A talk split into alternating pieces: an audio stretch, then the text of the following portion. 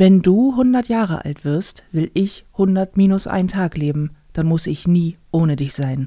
Aus Walt Disneys Winnie Pooh von 1977 und damit moin und herzlich willkommen zur neuesten Folge von Ponyhof und Mittelfinger.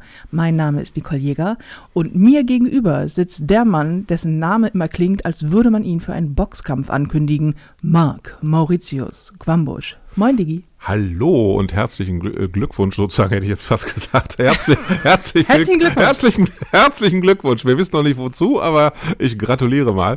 Und ja, ich finde das völlig angemessen, wenn man mich für einen Boxkampf ankündigt. Super Schwergewicht bin ich ja schon, ein großes Ego habe ich auch. Wenn ich jetzt auch nur ansatzweise sowas wie koordinative Fähigkeiten hätte, wäre ich wahrscheinlich ein hervorragender Boxer. Du bist halt der totale Bewegungslegastheniker, ne? Wie wir in der letzten Sendung schon festgestellt haben, sehe ich aus. Also wenn ihr Frankenstein Boxen sehen wollt, äh, vielleicht würden da dafür Leute ja kaufen, Karten kaufen. Ich freue mich hier sehr, wieder stellvertretend da zu sein, weil Feline ja immer noch im Knast sitzt. Ja, es ist, aber es geht ihr gut da im Knast. Sie hat drei Mahlzeiten am Tag, äh, hat Freunde gefunden. Alles ja, gut. Das ist auch sehr schön. Äh, bei der, in, der Essens, äh, in der Kantine haben sie gefragt, ob sie das Essen zum Mitnehmen oder zum. Uha.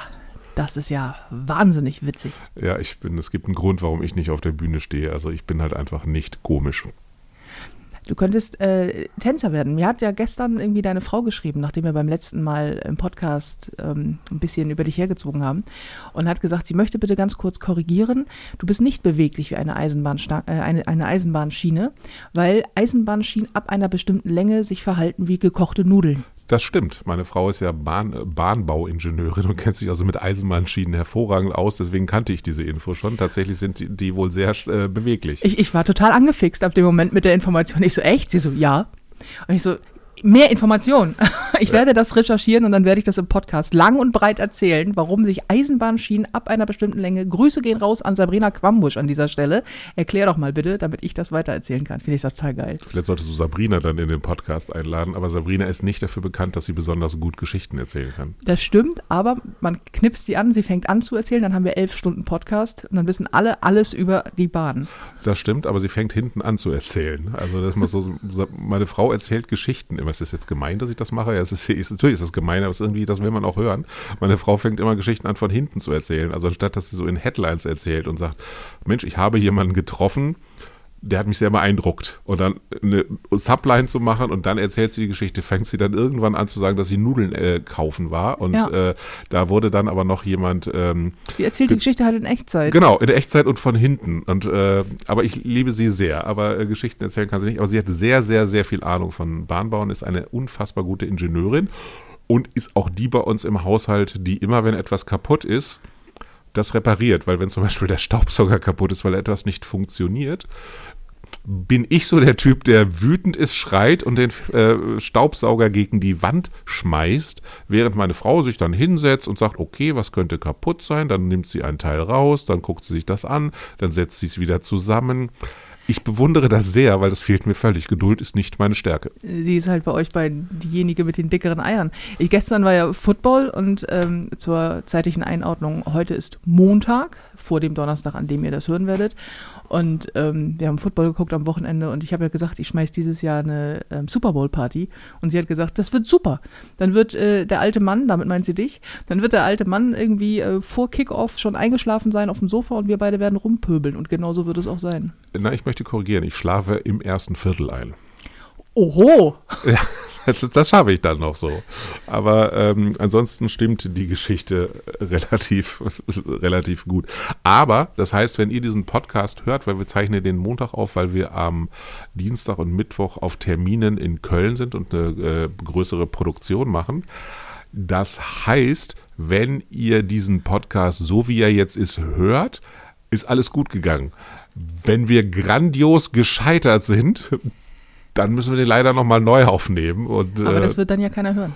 Das wird dann keiner hören. Also das heißt, es wird dann ein, ein der, der, geheimste Podcast aller Zeiten werden. Es wird eine Mischung aus beidem. Wir werden grandios scheitern und ich werde es trotzdem hochstellen, weil wir keine Alternativen haben, weil wir danach weg müssen. Und äh, rein grammatisch wäre es dann, äh, wir werden diese Produktion dann schon aufgezeichnet haben. Futur 2. Futur 2, eine der schönsten. ich nutze die nie.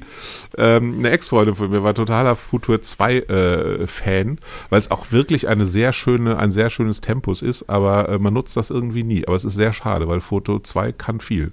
Wusstest du, nein, weißt du nicht, wir wurden darauf angesprochen, dass du sehr viel über deine Frau, Schrägstrich Ex-Frauen in, äh, im Podcast sprichst. Es könnte daran liegen, dass ich sehr viele davon habe und deswegen irgendwie Uhu. immer sehr, sehr viel, äh, sehr viele Ex-Freundinnen in meiner, es ist jetzt das klingt komisch, ne? Nein, nein, gar, klingt, nein. Erzähl nein, weiter. Nein, Erzähl weiter von deinem wahnsinnigen äh, Charme und deinen, deinen sehr, sehr vielen Ex-Freundinnen. Ich bin ein sehr charmanter Typ, muss man dazu sagen. Mm. Ähm, und bis man dich näher kennt. Bis man mich kennenlernt. Deswegen habe ich so viele Ex-Freundinnen, weil die mich immer kennenlernen und dann stellen die fest, auch der ist doch doof, der Quambusch.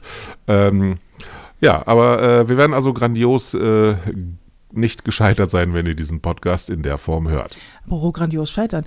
Ich äh, kann ich kurz erwähnen, dass wir gerade googeln mussten, wie man die Motorhaube der Karre aufbekommt, die ich momentan fahre. Das stimmt. Was ich echt affig finde. Hast du so ein, hast du so nicht so ein, so ein, so eine, gibt es nicht so einen Männer- Ehrenkodex, da hast du gar nicht, ne? Für dich, dass du denkst, oh Gott, das enteiert mich jetzt ja völlig, dass ich nicht weiß, wie eine Motorhaube aufgeht. Doch, ich habe diesen Ehrenkodex total, Echt? aber mir fehlen die Skills. Das nützt ja nichts, weißt du? Also das ist ja, das ist ja, ich könnte ja den Ehrenkodex von einem, von einem Samurai haben, wenn ich keine Schwertkunst, Kampfkunst, also das Nein, nützt mein, halt nichts. also so, weißt du, Hawachu! Ich meine nur, mach dir, oh Gott. macht super Podcast-Folge. Macht dir das irgendwie, macht dir das was aus? Nee, oder? Also solange ich dich kenne, macht dir das in Wirklichkeit Nee, ehrlich gesagt finde ich, ähm, ich bin mir meiner männlichen Rolle relativ bewusst. Also es gibt halt Sachen, Ja, du hast ja auch sehr viele Ex-Freundinnen. Ich habe auch sehr viele Ex-Freundinnen. Das müssen wir nochmal erwähnen an dieser Stelle. Marc hatte schon sehr viele Frauen. Nee, und ähm, ich definiere meine Männlichkeit tatsächlich überhaupt nicht über was machen. Ähm, weil ich ähm, einfach, einfach weiß, nicht kann. Genau, weil ich es einfach nicht kann. Mein Vater war genauso ein Trottel. Ich bin einfach aufgewachsen in einem Trottel-Männerhaushalt, was sowas angeht. Und mein Vater war extrem gut drin und diese Skills habe ich geerbt. Wenn er etwas nicht konnte, Klammer auf, das war sehr viel, irgendeinen zu finden, der das für ihn äh, löst. Und das kann ich auch sehr gut. Deswegen habe ich sehr gute Skills, Leute zu irgendetwas zu bewegen. Ähm, und ich definiere mich tatsächlich nicht in meiner Männlichkeit über, ich bin so äh, total nackt, muskulös und schraubern irgendwas rum, weil es einfach auch albern wäre. Weil ich meine, ich kann gerne nackt, mus nackt irgendwo das rumlaufen. Das wäre nicht sonderlich muskulös. Und wenn ich da noch an etwas schraube, wie ein äh, uns allen bekannter Kollege mal sagte, wenn ich anfasse, ist es, als wenn zwei andere loslassen. Der, der alle, uns allen bekannter Kollege, das war ich, ne? Vielleicht. Ich meinte irgendwann mal zu dir, Alter, wenn du anpackst, ist es als fünf andere loslassen. Ja, fünf waren es gut. Also das äh, auch alles über meine, über meine maskulinen Tätigkeitsskills definiert. Ähm, nee, aber tatsächlich finde ich das, ähm, äh, ich finde so, ich verstehe das total, wenn sich so Männer über so männliche Rollenklischees irgendwie definieren. Das finde ich nur, das, das, bin nicht ich und ich finde es auch ein bisschen albern, weil ähm, wenn meine Frau, also ne, meine Frau, die ja die wirklich deutlich bessere Schrauberin, Macherin und, und, und, und äh, Ingenieurin ist, ähm, das macht ja sie weder weniger weiblich noch mich äh, weniger männlich. Ich kann das halt nicht. Also ich bin auch noch eine unfassbar faule Sau dazu.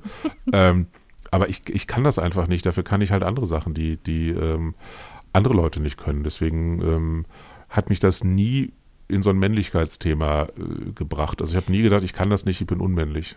Ne, ich finde ich find das ja auch tatsächlich nicht unmännlich, wenn Männer sowas nicht können. Diese, dieses Attributieren von, der kann Dinge schrauben. Es ist geil, wenn Männer das können.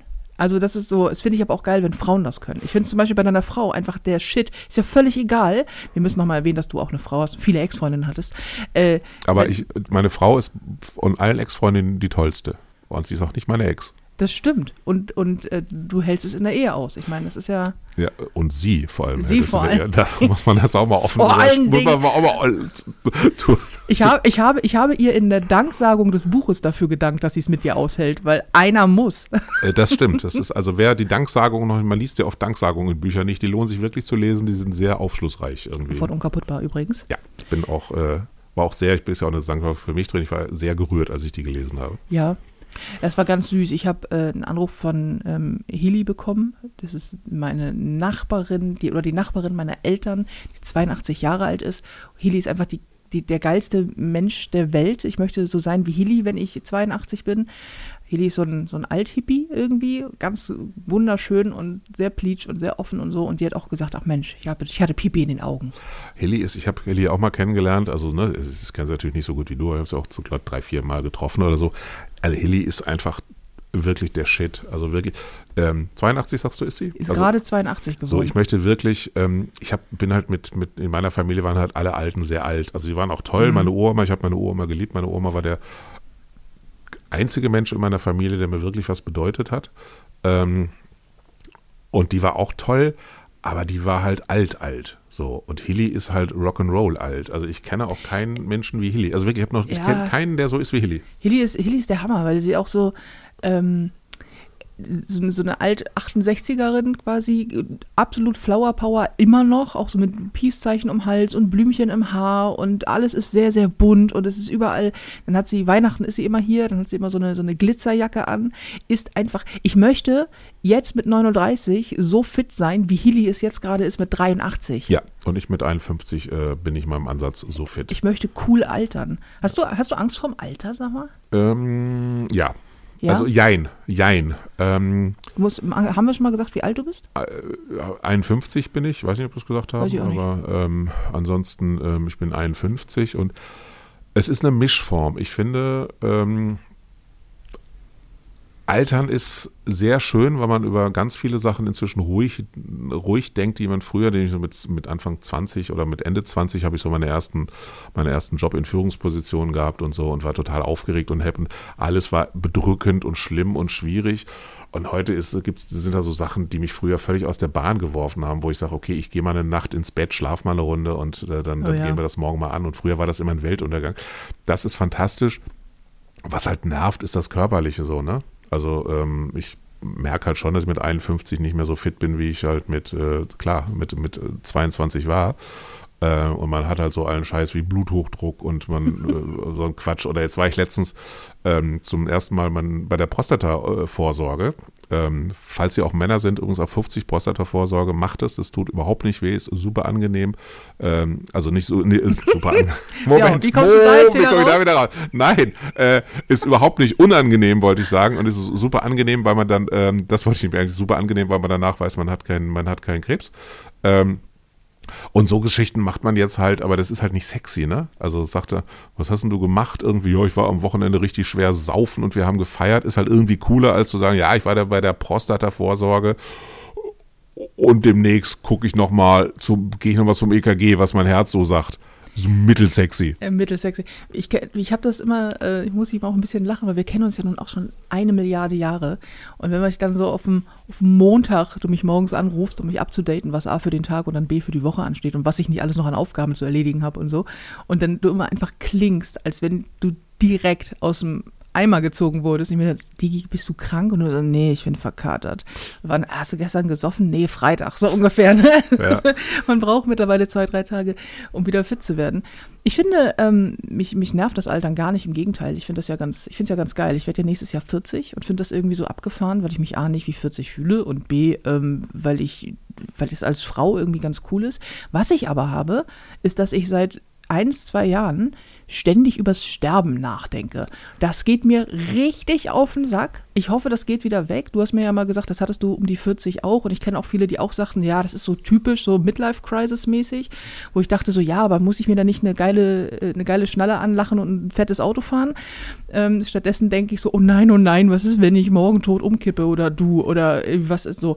Und das ist ähm, kurz vor belastend. Also ich denke einmal am Tag darüber nach, was ist, wenn man jetzt tot umkippt. Ja, das, äh, ich kenne das, ich hatte das auch, habe das auch noch manchmal, hatte das aber eine Zeit lang auch sehr viel und habe dann irgendwann immer, ich hatte das morgens so im Halbschlaf, habe ich dann gedacht so, ach, was ist eigentlich, wenn du eines Tages nicht mehr aufwachst, so. Ähm, und wie ist das dann? Weil ich halt Sterben ist so was Abstruses, finde ich so, weil Sterben ist halt so, also man kennt halt nur sich, man kennt halt nur so seine Welt. Also ne, man ist so, die Welt besteht ja, wenn man ehrlich ist, nur aus, aus einem selbst. So alles Ja. andere ist ja wie in so einem Film, nur dass es halt in 3D ist und irgendwie wehtut, wenn es irgendwie dir auf die Schnauze haut.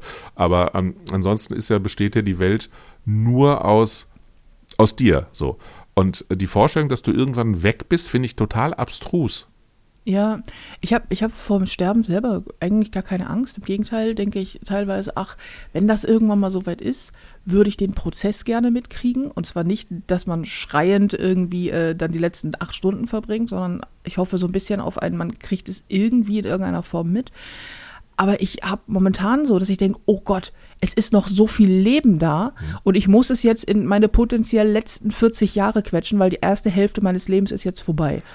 Und ähm, äh, es ist natürlich irgendwie ist das Quatsch. Einerseits, andererseits denke ich auch, weil ich auch dieser, aus dieser super scheiß Beziehung rauskam und äh, äh einfach so das Gefühl habe, mir ist so viel Zeit geraubt worden, habe ich das Gefühl, ich muss jetzt ganz viel hochqualitativen Shit in mein Leben laden, damit, wenn ich übermorgen tot umfalle, ich wenigstens sagen kann, es hat sich gelohnt.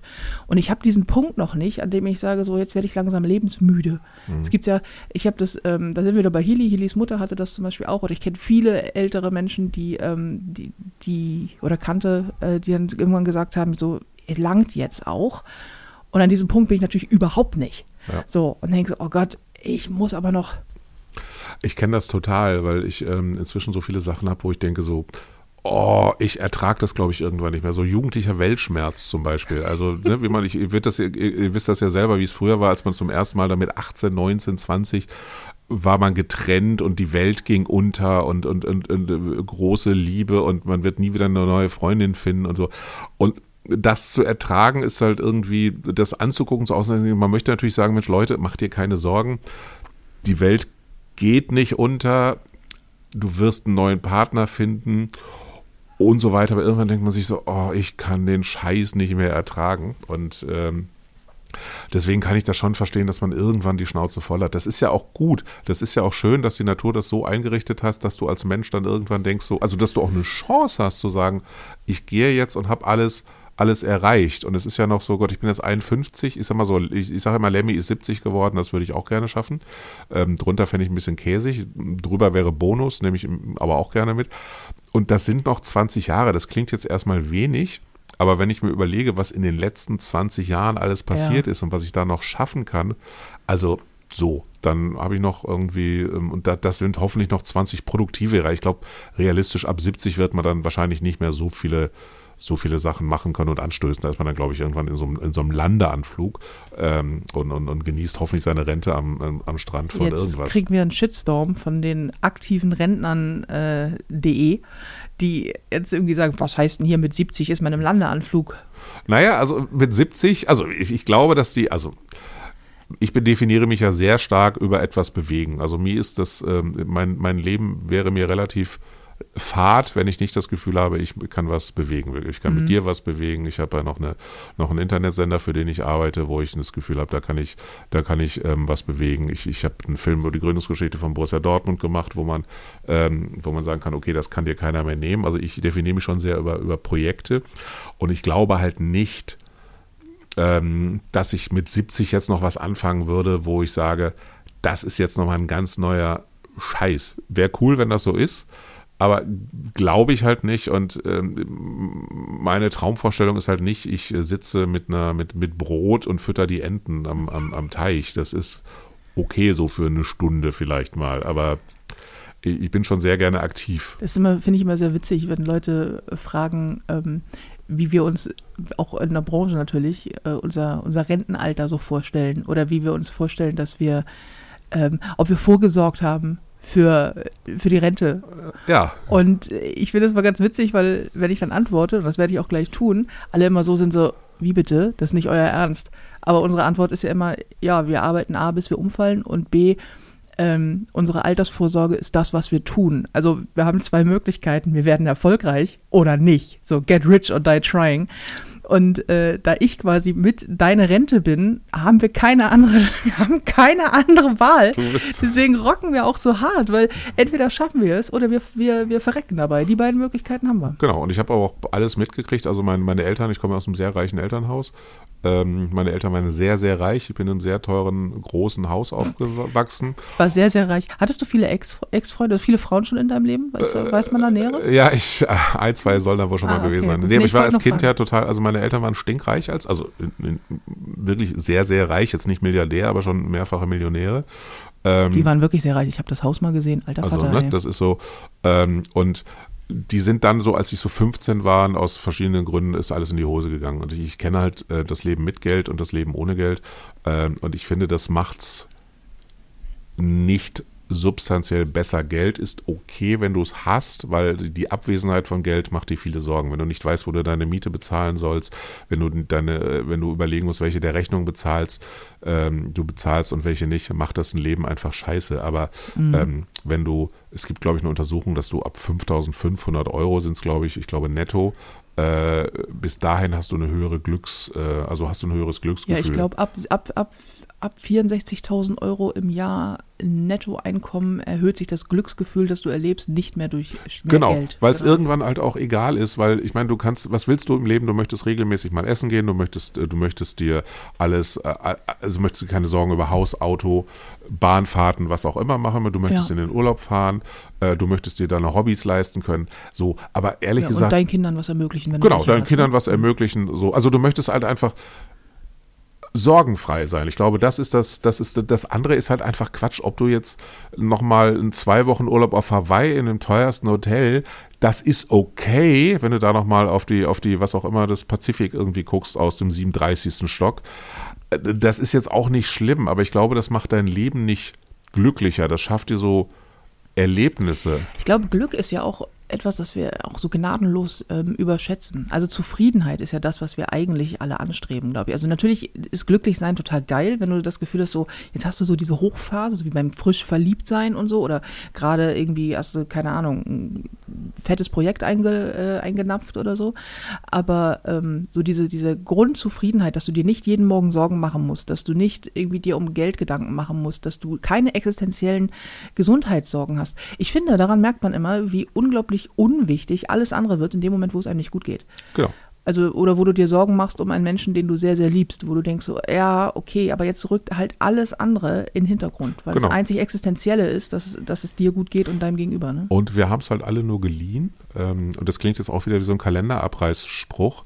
Aber dadurch, dass ich ja früher mal Krankenpflegeausbildung gemacht habe, zwar die abgebrochen habe, aber die äh, anderthalb Jahre gemacht habe, habe ich halt relativ viele, also verhältnismäßig relativ viele Leute habe sterben sehen.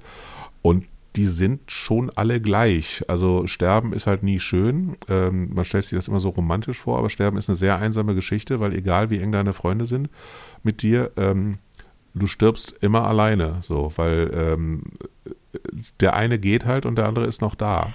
Ich glaube, das ist bei allen existenziellen Sachen so. Du bist auch alleine krank, weißt du? Oder ja. du bist auch alleine, du erlebst auch alleine Glück. Also das kann man zwar zum gewissen Maß teilen, aber ich finde, ich bin zum Beispiel ein großer Fan davon, alleine Urlaub zu machen und oder alleine wegzufahren und so. Oder halt alleine irgendwie unterwegs zu sein. Und Menschen finden das häufig ganz merkwürdig.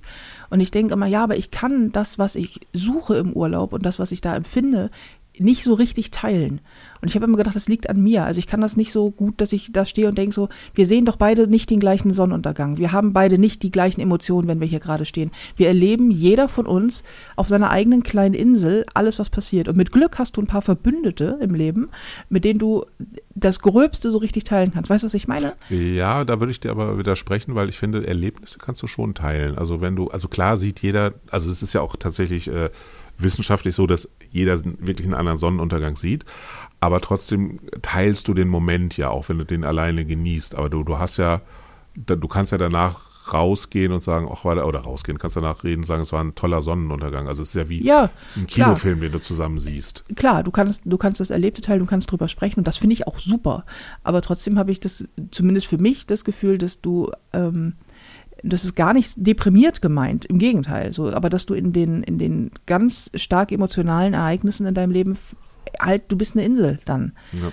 Und das ist so, sterben tust du halt allein. Und ich finde ich, jetzt wird das aber ein sehr deprimierter Podcast gerade. Ich finde das gar nicht deprimierend, weil Sterben gehört zum Leben dazu. Also das finde ich halt, ähm, äh, ewiges Leben wäre ja auch schlimm. Also Ey, oh, ich hätte aber richtig Lust auf 1000 Jahre, weil ich so neugierig bin. Ich würde gerne wissen, was ist in 100, in 500, in 10.000 Jahren? Was ist da los? Ja, ich werde auch gerne, aber ich hätte dann lieber, wenn ich mir was wünschen dürfte, lieber eine Zeitmaschine, weil ich finde, 500 Jahre Leben Puh, das ist schon sehr lang. Also Siehst du, das habe ich nämlich gerade gar nicht. Ich habe gerade eher so ein, oh Gott, oh Gott, es ist bald vorbei. Und also, das, das, das, das, das stresst mich im Moment total.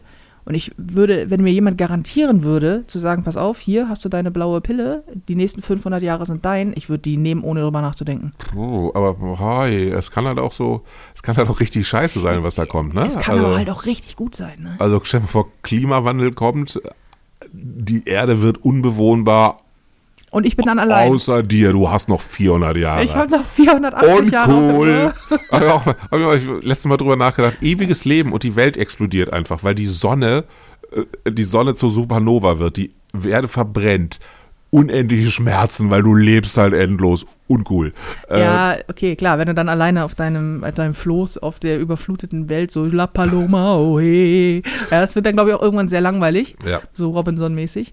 Aber ich, vielleicht wird es auch geil und futuristisch und richtig gut und keine Ahnung was. Kann doch sein. ja. Unwahrscheinlich, aber, kann äh, doch sein. Also ich habe schon, ich finde schon okay. Irgendwann, äh, dass irgendwann mal vorbei ist, finde ich schon, finde ich schon okay. Also nicht jetzt und so, aber ich würde halt gerne auf mein Leben irgendwann zurückblicken und sagen, Mensch, ich habe nicht alles geschafft, aber ich habe sehr, sehr viel erreicht, was ich mir vorgenommen habe und bin sehr glücklich. Werde ich nicht machen. Wahrscheinlich werde ich sagen, oh Gott, ich kriege keine Luft mehr, ich kriege keine Luft mehr. Äh, das ist die realistische Variante, die ich im Krankenhaus gesehen habe. Aber ähm, trotzdem träume ich immer davon, dass ich sage, ach guck mal, ich habe einen Film beim BVB gemacht. Äh, wir haben mit Nicole eine Menge erreicht. Irgendwie, ich habe so viele Sachen angeschoben. Das wäre schon schön. Das wär's. Und man muss abgehen mit einem klugen Satz. Äh, das hat Goethe nicht gesagt. Mehr Licht. Mehr Licht. Ja. Ich weiß nicht, ob das jetzt die geheime Botschaft war. Äh, Ich weiß nicht, also was vor allem, ich habe mal gehört, dass der war ja wohl Hesse, dass jemand der Hesse, Hessisch gerade gesagt hat, mir liegt dir so schlecht, wollte er eigentlich sagen. Also im Sinne von, man Oha, liegt dir so oh schlecht. Gott. ich habe keine Ahnung.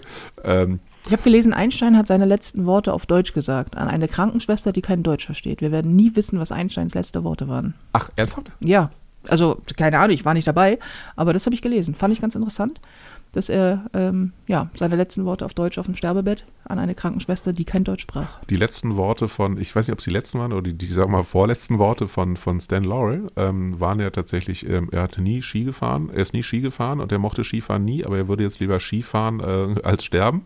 Äh, das fand ich auch schon. Und er, er hat gesagt, wenn einer auf meiner Beerdigung weint, mit dem spreche ich kein Wort mehr. Dass ich wirklich einen wirklich unfassbar guten Satz für einen Comedian finde, um zu sterben. Ähm, Auf jeden bin, Fall. bin sowieso großer Stan, äh, Stan Laurel-Fan, weil der einfach ähm, so ein kluger Kopf war und so viel, so viel Für Humor alle, hatte. die nicht wissen, wer Stan Laurel ist, äh, das ist äh, doof aus Dick und Doof, ne? Genau, oder äh, es ist Laurel aus Laurel und Hardy, Oder wie es ja im. Englischen heißt. Ja. Das ist super übrigens, ich habe mal versucht, eine Biografie über die zu finden. Es gibt, glaube ich, nur eine auf Englisch, dazu ist mein Englisch zu schlecht. Ähm, wenn jemand von euch eine coole Stan und Laurel, äh, Stan und Ollie Biografie hat, ähm, oder Laurel und Hardy, äh, und gebt mir einen Tipp, weil ich äh, sehr, sehr, sehr auf äh, Biografien von Leuten stehe, die äh, so gute Sachen erreicht haben. Das ist doch echt krass. Das waren auch so krasse Giganten, die ein, deren Comedy hauptsächlich darin bestand, dass sie beide scheitern die ganze Zeit. Und das finde ich einfach so, das finde ich einfach so, so, ich mag das deswegen so gerne. Ich bin, bevor ich ähm, das beruflich gemacht habe, was wir jetzt machen, habe ich, fand ich Dick und Doof völlig blöd. Weil ich mir dachte so, oh, Slapstick-Comedy geht gar nicht. Und heute ähm, verstehe ich aber total, was die machen. Also die, die gehen ja, die stellen sich quasi ähm, par excellence für alle, die ziemlich häufig irgendwie Mist bauen hin. Und man kann sich irgendwo in irgendwas kann man sich bei denen ja immer wiederfinden. Und äh, sind nur am Scheitern und verhalten sich nur dusselig.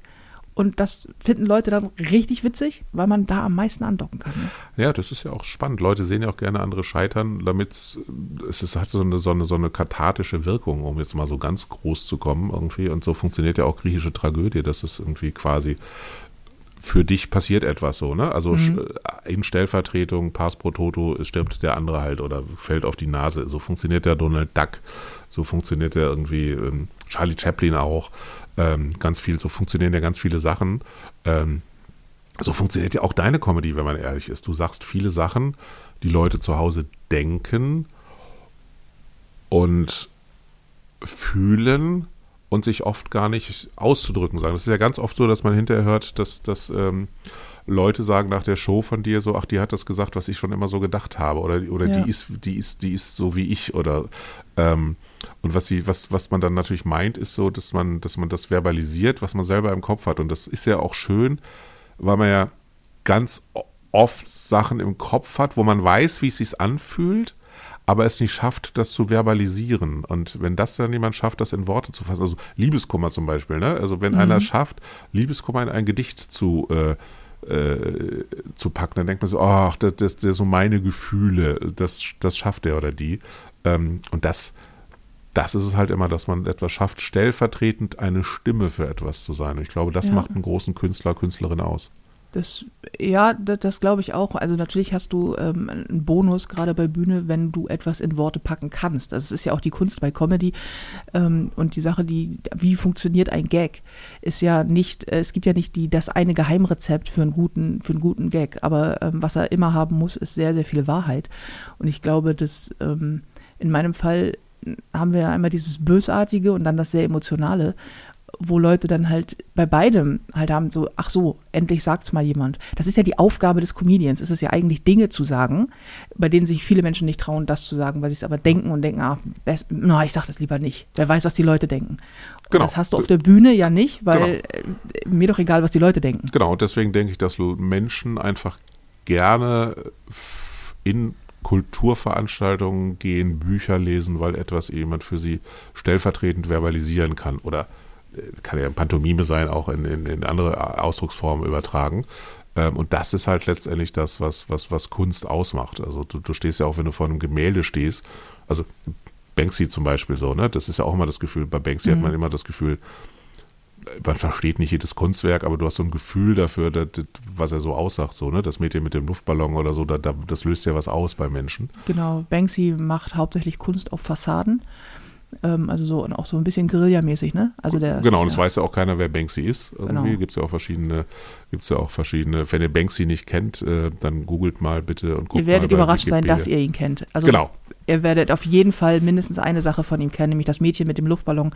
Das äh, Bild kennt auf jeden Fall jeder und noch so ein paar andere. Genau, wobei es lustig ist, dass man immer davon ausgeht, dass Banksy ein Mann ist. Ne? Banksy könnte ja auch genau, genau so eine Frau sein. Ja, lustig, das stimmt. Das habe ich übrigens genau das auch gerade gedacht. Aber ich glaube, es liegt zum einen an dem Namen und dann an dieser, an dieser Guerilla-Art. Aber Genau, aber es ist so, also ich glaube, es gibt, es gibt ja auch verschiedene Verdächtigungen. Ich glaube, einer von, von ähm, ähm, von Arrested Development, weiß ich gar nicht, nee, von irgendeiner Band, ein DJ, der ist in Verdacht und noch irgendein anderer.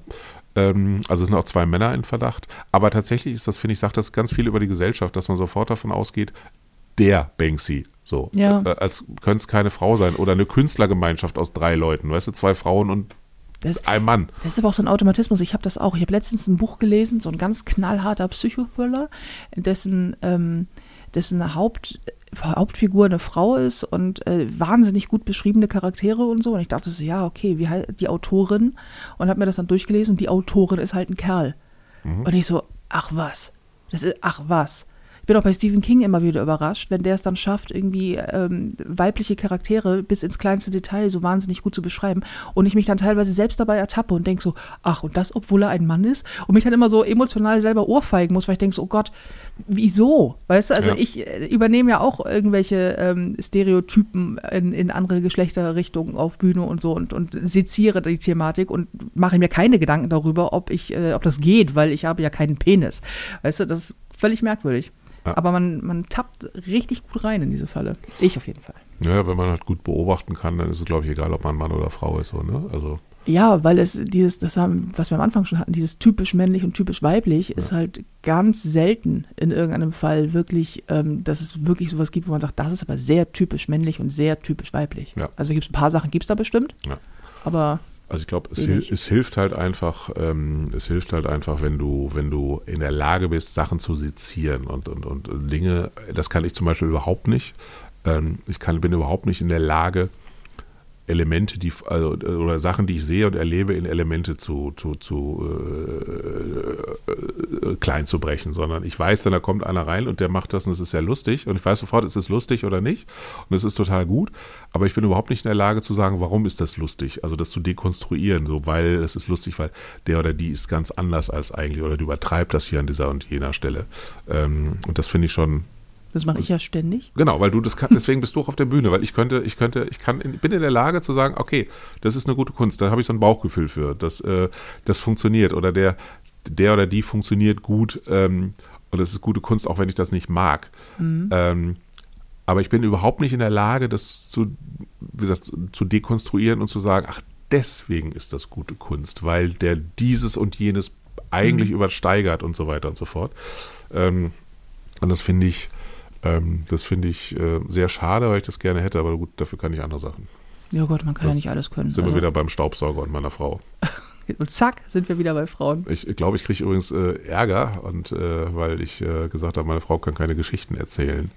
Ach, aber deine Frau weiß, dass sie keine Geschichten erzählen kann. Ja, aber sie ist dann schon immer sauer, wenn ich das so sage. Irgendwie so. Äh. Das ist ja auch kein nettes Kompliment. Nee, das ist aber auch, das war auch nicht als nettes Kompliment gemeint. Ich liebe meine Frau sehr. Die ist ein, ein toller Mensch in ganz vielen Sachen. Ist halt nur kein Geschichtenerzähler. Wie du gerade versuchst, den Haussegen irgendwie wieder gerade zu rücken. Nee, aber, und ihn dadurch aber noch schiefer mache. Ja, also ich, ich, ich so. Immer noch weiter rein. Marke gräbt sein eigenes Grab. Aber es klingt, als wenn eine Frau, meine Frau mit dem Nudelholz da steht, ist überhaupt nicht mehr eine ganz tolle, fantastische, sehr gleichberechtigte Ehe. Es wird nicht besser. Ach so, ich dachte, jetzt kommt wieder Frau. Nein, nein, das ist eine, eine sehr eine sehr, ähm, eine sehr gleichberechtigte Ehe, weil ich auch mein, in meiner Männlichkeit irgendwie, wie gesagt, auch überhaupt nicht struggle. Ich du bist auch ein sehr emanzipierter Mann. Ich finde das immer ganz spannend. Wir haben ja ähm, häufig dadurch, dass du natürlich der Manager einer weiblichen Künstlerin bist, was für uns völlig egal ist, aber durchaus mal Thema ist zwischendrin. Ähm, ist das, du bist ja so, also alle, die Marke optisch nicht kennen, du bist halt groß, übergewichtig, bärtig, du bist halt schon so ein Kerl und hast aber ganz, ganz starken emanzipatorischen ähm, Drive. Also gerade auch was so Themen angeht wie Periode beispielsweise. Wie häufig wir damit schon angeeckt sind, weil es ein Thema auf der Bühne ist, weil es Thema für Radiocomedy mal war und so. Und dass du immer so, mach doch mal was zum Thema Periode. Das ist sehr wichtig und es ist auch sehr gut. Immer, Digi, was hast du denn immer mit dem Periodenthema? Aber ähm, das ist ganz spannend. So, du bist so auch so völlig völlig ähm, nicht selbstreferenziell, äh, uneigennützig, feministisch, was das angeht, weil so, ja, ist halt ein Frauenthema, ne, machen wir mal. Genau, ja, und ich bin aber auch gleichzeitig nicht so, äh, ich äh, struggle halt auch nicht mit meiner Männlichkeit. Also ich denke halt nicht, oh Gott, ich, ich, ich, ich, ich komme mit meiner Männerrolle gar nicht klar. Also ich bin halt sehr bewusst Mann. So. Und ich wollte auch nie was anderes sein und ich habe mich viel damit auseinandergesetzt. Ähm, und bin auch meiner eigenen Toxigkeit, toxisch, Tox, Tox, Toxisch, Toxigkeit, Toxisch, toxisch, meinen, meinen toxischen Elementen, die man als Mann immer auch hat, sehr bewusst so. Ähm, und und, und ähm, komme da auch äh, immer besser mit, mit klar. Ich habe letztens hatte eine kurze Auseinandersetzung mit meiner Frau, wo ich halt dachte, ach, ey, das ist echt doof, das war von mir einfach, weil ne, mich hat was überfordert, wo ich halt inzwischen sage, ey, es tut mir leid und ähm, das war nicht, äh, und auch gar nicht so versucht habe, jetzt so, nein, du bist ja auch, sondern einfach gesagt, okay, das war halt von mir doof, es tut mir leid, Entschuldigung, verstehe, dass du sauer bist, aber da habe ich mich einfach scheiße verhalten. Ähm, ich gehe dann aber auch nicht in Sack und Asche, weil ich ein Mann bin. So. Also ich, Warum denn auch? Ja, ja, das ist so. Ja, es ist ja inzwischen so, ich habe das Gefühl, dass ganz viele, auch junge Männer mit ihrer Männerrolle total kämpfen und so dann aber so eine, so, so, wie sagt man das? Sehr, sehr, sehr weich sind, wo ich mir denke, so, vielleicht ist das auch nicht immer die Lösung. Ähm, Jetzt bewegen wir uns auf sehr verminten Terrain. Mm, jetzt ist das Eis äh, gerade ganz, dünn ganz dünn das Eis, aber noch bin ich nicht eingebrochen. Ähm, also ich finde, man muss als Mann kein Lappen sein. So. Äh, nee, vor allen Dingen nicht, um ähm, dann etwas, etwas besser zu machen, was vorher schief läuft. Also die Antwort auf, auf toxisches maskulines Verhalten ist ja nicht lappiges maskulines Verhalten. Genau. So, sondern das ist ja einfach ein, ein Selbstverständnis ähm, von, von Männern. Das, was Frauen ja auch für sich beanspruchen, ein Selbstverständnis von Weiblichkeit ähm, und ein, ein, ein emanzipatorisches, gleichberechtigtes, äh, eine gleichberechtigte Welt. So, genau. und das ist, äh, da, da musst du, glaube ich, nicht, nicht weicher werden, um, um das auszugleichen, wenn du weißt, was ich meine. Und Frauen stehen auch nicht auf Lappen. Das ist halt auch so ein Ding. Also, ne, das ist so, man, man will halt schon auch einen Mann haben, der sich, der sich irgendwie seiner Rolle sehr bewusst ist. Also nicht generell ist bei jeder Frau auch anders. Aber ich glaube, wenn man einfach sich bewusst durchs Leben schreitet, egal ob als Mann oder als, als, als Frau, ist es halt gut. Und du hast auf der einen Seite so toxische Männer, die überhaupt nicht äh, bewusst durchs Leben schreiten, die einfach sobald eine Frau irgendwas kann, sich in ihrer Männlichkeit bedroht fühlen. Was affig ist, ja. So, also, oh Gott, die, die, ah, schlimm übel hier. Und also die dann so, so, so Hate-Kommentare und auf Facebook oder so schreiben. Ähm, und dann hast du so Leute, die sich so Dauer entschuldigen, weil sie Mann sind. Und beides ist halt nicht cool. Ich glaube, man sollte einfach äh, davon ausgehen, dass man als Mann Sachen macht, die cool sind, manche, die nicht cool sind und sich ganz bewusst mit seiner Rolle auseinandersetzen. Ähm, aber gut, ich habe auch 50 Jahre gebraucht, um das einigermaßen für mich klarzukriegen. Also das Ja. ist äh, Und es ist auch, ähm, es, ist, es ist natürlich auch ein schwieriges Terrain, weil auf der einen Seite hast du so dieses, momentan so eine komische, komische Bewegung teilweise, dass du das Gefühl hast, alles an Mannsein ist scheinbar schlecht, wo ich denke, so, das ist natürlich vollkommener Quatsch.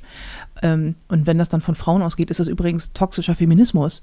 Also Feminismus ist ja eigentlich nicht dazu da, um den Mann schlecht zu reden, sondern eigentlich ist Feminismus bedeutet die Gleichstellung der Frau und äh, Emanzipation der Frau. So und ähm, wenn, wenn, wenn das so in so eine Richtung geht, dass alles an Mann ist, ist schlecht, denke ich auch so, hm, ob jetzt alle Frauen äh, nicht auf, auf Lappen stehen, wie du sie nennst, weiß ich nicht. Ich kenne einige, bei denen das anders ist. okay. Ähm, Gerade Frauen, die sehr viel schlechte Erfahrungen mit Männern gemacht haben, neigen dann eher dazu, sich irgendwann einen Typen zu suchen, der relativ soft ist.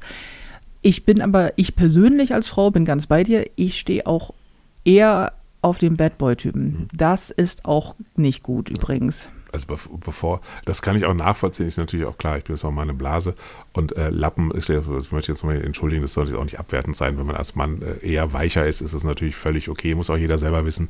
Ähm, also das, Das, muss ja jeder das, selber das muss wissen. ja jeder selber wissen. Wer das Bühnenprogramm gesehen hat schon, äh, der wird wissen, äh, worum anspielen. es worum es geht. Ähm, Bühnenprogramm geht ja auch demnächst wieder los. Wir sind ja morgen in Bünde auf der Bühne. Hurra, hurra. Also eher du als ich. Wir brauchen Ähm, mal so einen Jingle. Ich muss, äh, ding, ding, ding, ding.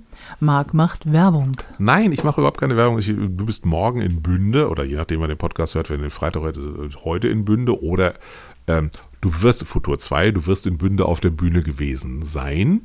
ähm, so super. Wir müssen öfter Futur 2 nutzen. ja, es ist Futur 2 ist einfach äh, the shit.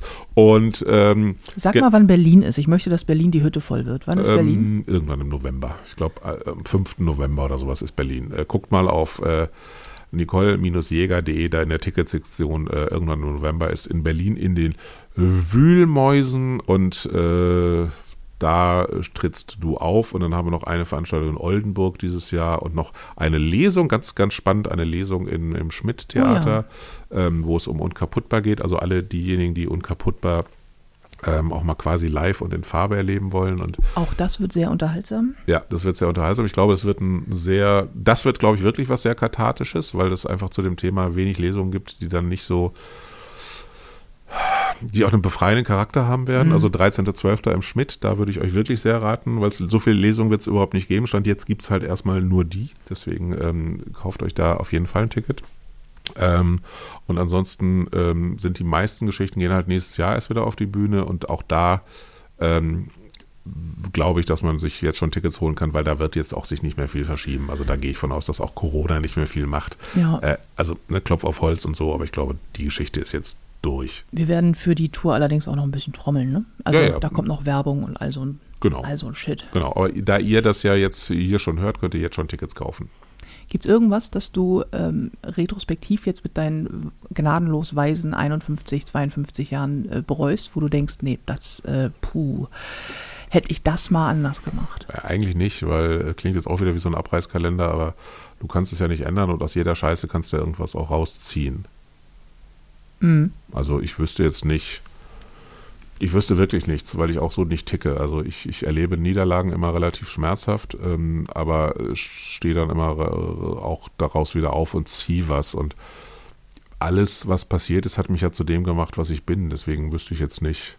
Ich glaube auch wirklich, dass man ähm, das Leben nicht bereuen sollte, weil äh, äh, du kannst es nicht ändern. Ja, und du verstehst es halt erst rückwärts, ne? Ich habe das auch, weil immer im Zuge meines äh, 39 Jahre alten, bald bin ich tot Ding, ähm, habe ich halt auch dieses, dass ich denke, ach, hättest du mal, und dann denke ich drüber nach und denke, nee, äh, hätte ich, dann wären wir heute nicht hier. Dann gäbe es diesen Podcast nicht, dann würde ich das nicht machen. Also angefangen von, vom Unfall über Übergewicht, diese äh, Kackbeziehung da, wäre das alles nicht, also es hätte unkaputtbar nicht gegeben, was ich echt sehr, sehr schade gefunden hätte, jetzt nicht nur als Buch, und das ist auch keine Werbung in dem Fall, sondern für mich.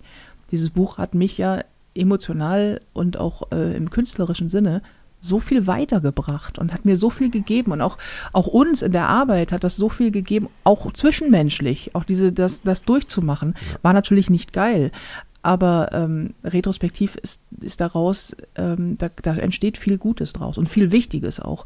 Und das, ähm, Genau. Und ich kann mir auch vorstellen, dass es Sachen gibt, die man, die man, die man nicht so richtig cool findet. Also Ja. wenn man, wenn man jetzt mal, keine Ahnung, aus Versehen mal äh, einen Kopf in, in Liter Benzin taucht und den anzündet, weil man das für eine schlaue Idee, wird es, glaube ich, schwierig, dass man dann im Nachhinein sagt, ach, das war eine schlaue Idee. Ich bin zwar völlig verbrannt, aber das hat mich ja auch geprägt. Aber auch das weiß man natürlich nicht. hat mich ja auch ein bisschen weitergebracht. Ähm, aber, aber also so gesehen, ich, ist glaube ich schon immer, es gibt auch Sachen, die, die, also, oder keine Ahnung, jetzt, wenn man, wenn man um mal ganz schlimme Sachen zu sagen, wenn man aus Versehen sein, sein Kind überfährt oder so, ne? Es gibt ja immer wieder so Eltern, die, ihre- die ihre, immer in der Zeitung, also wo Leute sagen, ey, der hat sein Kind überfahren in der Mhm. Garage oder so, wo ich denke, da ziehst du dann auch nichts mehr Positives raus. Also das ist dann Nee, einfach, da bist klar. du den Rest deines Lebens einfach gefickt. Entschuldigung. Ähm, das ist so, das, das ist dann einfach scheiße. So. Aber ich glaube, dass man aus 99,5 Prozent aller Sachen sehr viel Positives rausziehen kann. Okay. Ja. Ja, dann können wir jetzt dann auch langsam los nach Köln, nachdem wir die wichtigen Fragen äh, beantwortet haben. Genau. Und wenn ihr diesen Podcast hört, dann werden wir eine gute Produktion gehabt haben. Auf jeden Fall, wir werden eine mega gute Produktion gehabt haben. Wir werden einen 18-Stunden-Tag hinter uns gehabt haben. Und ich darf ja am nächsten Tag, habe ich meinem Kalender entnommen, auch gleich wieder früh aufstehen. Richtig, weil wir Termine gehabt haben werden. Wir werden Termine gehabt haben. Ja. Aber dann wirst du, wenn ihr diesen Podcast erst am äh, Freitag hört, dann wirst du einen Tag frei gehabt haben. Das stimmt, aber vor allen Dingen werde ich die nächsten zwei Tage morgens sehr viel Kaffee gehabt haben, wenn man das erst donnerstags hört. Und das ist deine Verantwortung. Ich, werde Kaffee aus Eigeninteresse, werde ich dir sehr viel Kaffee morgens in den Schlund schütten. Aus eigenem, das ist tatsächlich sehr, sehr süß. Marc klopft dann morgens am, äh, es gibt eine verabredete Zeit abends, da fragt er mal, wann soll ich Kaffee bringen? Und dann ist er auch pünktlich an der Tür, klopft an. Ich mache dann immer mit so einem, ich bin noch kein Mensch, ich habe mein Menschenkostüm noch nicht an, Gesichtsausdruck, äh, die Tür auf, er reicht Kaffee rein, Tür geht wieder zu, kein Wort wird gesprochen. Das ist super. Wenn man sich mal fragen sollte, was machen Manager eigentlich beruflich? Kaffee bringen ist ein sehr wichtiger, nicht zu unterschätzender Faktor. Alle denken so, ja, das ist jetzt Bullshit, aber es ist wichtig. Ja. Und wir wir haben da natürlich wieder äh, mit Frühstück äh, gebucht und ähm, Weil ich ja so häufig frühstücke genau, und es ist, ich weiß gar nicht, wenn die Zeit, ich muss noch mal gucken, wann wir, äh, wann du zur Maske am, am Mittwoch sein musst, aber ich glaube, am Mittwoch werde selbst ich nicht schaffen, weil normalerweise so, ich stehe super Dienstag. früh auf, um zu, äh, Dienstag, um zu frühstücken wenigstens, weil ich einfach so ein Frühstücksfreak bin und werde dann dir einen Kaffee gebracht haben und ähm, aber ich glaube, Dienstag ist so früh, dass ich nicht mal gefrühstückt werde haben. Nee, ich, glaub, ich, glaube, ich glaube, Maske ist entweder 6.45 Uhr oder 7.15 Uhr oder Ja, so. Also und das ist äh, absurd das, das, früh. Und Frühstück gibt es ja, glaube ich, erst ab 6 oder 6.30 Uhr oder irgendwie sowas. Ähm, also da werden wir Hunger gehabt haben. Da werden wir. Nee, ich habe nämlich vorgesorgt. Ich habe Bananen gekauft, Studentenfutter und mitnehmbares Müsli und äh, Sojamilch in meinem Fall, weil ich keine normale Milch trinke. Ähm, hier ist es so voll der healthy Shit ist hier am Start mit Self-Care und so. Was ich auch nicht frühstücken werde, weil ich um die Uhrzeit einfach noch überhaupt gar nichts runterbekomme. Aber immerhin haben wir äh, vorgesorgt. Ja, das ist gut. Hammerhart. Dieser Glamour, dieser, Dieser- Glanz. dieser Glanz. Dieses, dieses wahnsinnige Catering, diese lauwarme Banane, die man Es wird mitnimmt, eine sehr schöne Produktion gewesen sein. gewesen sein. Ja. Hoffentlich, weil ansonsten, wenn ihr diesen Podcast erst im Jahr 2025 oder so im Rahmen eines irgendwie Best of Outtakes oder was auch immer hört, dann war es eine nicht so gute Produktion. ja, oder wir sind halt nicht heil angekommen. Was wir jetzt tun werden. Und das nicht, weil wir eine Motorhaube öffnen werden, sondern weil wir uns eine Tankstelle rausgesucht haben, bei der Menschen arbeiten, die das äh, machen. Genau, weil das ist auch, aber auch so, weil ich habe auch keine Lust, ehrlich gesagt, an Tankstellen, also mir die Finger schmutzig zu machen. Ernsthaft, Erstmal, also literally, Ich so eine Motorhaube aufmachen, macht ja die Finger schmutzig und ähm, danach bist du halt immer so, nee. Ich finde es gnadenlos unterschätzt übrigens, dieser, dieser ähm, Tankstellenservice. Könnten wir den mal bitte wieder einführen? Also Total. hier Tankstellen äh, in Deutschland, könntet ihr bitte mal wieder Tankservice ein, einstellen? Ich finde das super. Ich möchte ranfahren an so eine Tankstelle, dann meinen Wagen vor so eine Zapfsäule stecken und dann kommt da ein kompetenter Mensch, Mann oder Frau, mir egal, gerne auch divers, völlig bums, oder interessierter Affe oder ein Hund oder eine Maus, Ist mir jetzt egal. Roboter. Zum Beispiel. Oh ja. Und, äh, und, und kümmert sich. Tankt das, was man tanken muss, äh, füllt nochmal Wischwasser nach, fährt den auch nochmal durch die Waschstraße, damit das Ding so glitzi-blitzi ist und so. Saugt den nochmal aus und dann geht's weiter. Sehr schön. Und dann werden wir heute unsere neue Tankkarte ausprobieren. Oh, wir haben ja dank dir haben wir jetzt eine Tankkarte. Ja, weil ich nämlich sehr schlau bin und der Manager bin. Und Weil Oh, echt der Manager Ich bin. bin der Manager äh, und habe ich eine Tankkarte, damit man nicht immer diese ekelhaften irgendwie äh, Belege sammeln muss. Das, äh, Ekelhaft. es nervt halt so. Und so du Belege, halt alle, widerlich. Alle 14 Tage kriegst du halt eine Rechnung und dann wird das abgebucht und gut ist. Und das werden wir getankt haben. Wir werden getankt haben. Wir werden jetzt, wenn, die, wenn das hier rauskommt, dieser Podcast, dann werden wir den aufgenommen haben und ich werde gleich die Aufnahme gestoppt haben. oh, schwierig wird, wenn wir, werden wir die hier gleich noch au- auf eingestellt haben, wenn wir dann unterwegs versterben in einem Unfall und dann wird das erst am Donnerstag hochgeladen, werden wir nicht mehr gelebt haben. Was möchtest du der Menschheit denn noch sagen für den Fall, dass du uns jetzt gegen einen Baum semmelst mit Es der war Karre? sehr schön mit euch, ähm, Nicole. Es war äh, eine, es wäre sehr, sehr schön mit dir gemeinsam diese Karriere bis zu diesem Schritt äh, erlebt gehabt zu haben. Äh, Es, es, ist, es, es wird sehr schön, diese Karriere gemeinsam an einen Brückenpfeiler beendet zu haben. Oder was sagst du gerade? Ja, das ist, äh, aber immerhin sind wir so weit gekommen, dass wir dann Immerhin. So, ähm, nein, und ich, äh, ich glaube, ich möchte nichts äh, sagen, weil wir noch überleben werden. Das, äh, das glaube ich auch. Also, ähm, ja, aber ich, ich, ich sage jetzt erstmal Tschüss, weil ich bin ja nur die Stellvertretung und äh, man weiß ja nicht, ob Felina wieder aus dem Knast kommt. Ähm, so die Winde wollen, äh, beißt sie sich gerade einen Tunnel durchs Mauerwerk. Ja. Und dann müsste sie demnächst wieder hier sein. Vielleicht werde ich ab und zu nochmal dazukommen. Also äh, Ich, ich schätze mal schon, weil die Reaktionen auf den Podcast mit dir waren überragend, möchte man meinen. Also vor allen Dingen haben alle gesagt, was für eine wahnsinnig schöne Stimme du hast und wie unglaublich sympathisch du bist. Und, ähm, ich habe aber auch eine schöne Stimme. Ich weiß es ja auch selber. Ich kann nur nicht sprechen. und ich bin so bescheiden. Ich bin so bescheiden, das ist meine zweite Vorname. Ich kann halt leider nur nicht sprechen. Das ist, also ich habe keine Sprachausbildung. Es war letztens mal eine Produktion, wo ich so, kannst du das nicht sprechen, Marc? Und ich meine, du hast so eine schöne Stimme. Meine ich, ja, ich bin nicht unbescheiden und ich weiß, was ich kann und was ich nicht kann. Ich habe schon eine schöne Stimme. Ich kann nur nicht sprechen. Das bringt uns nicht weiter.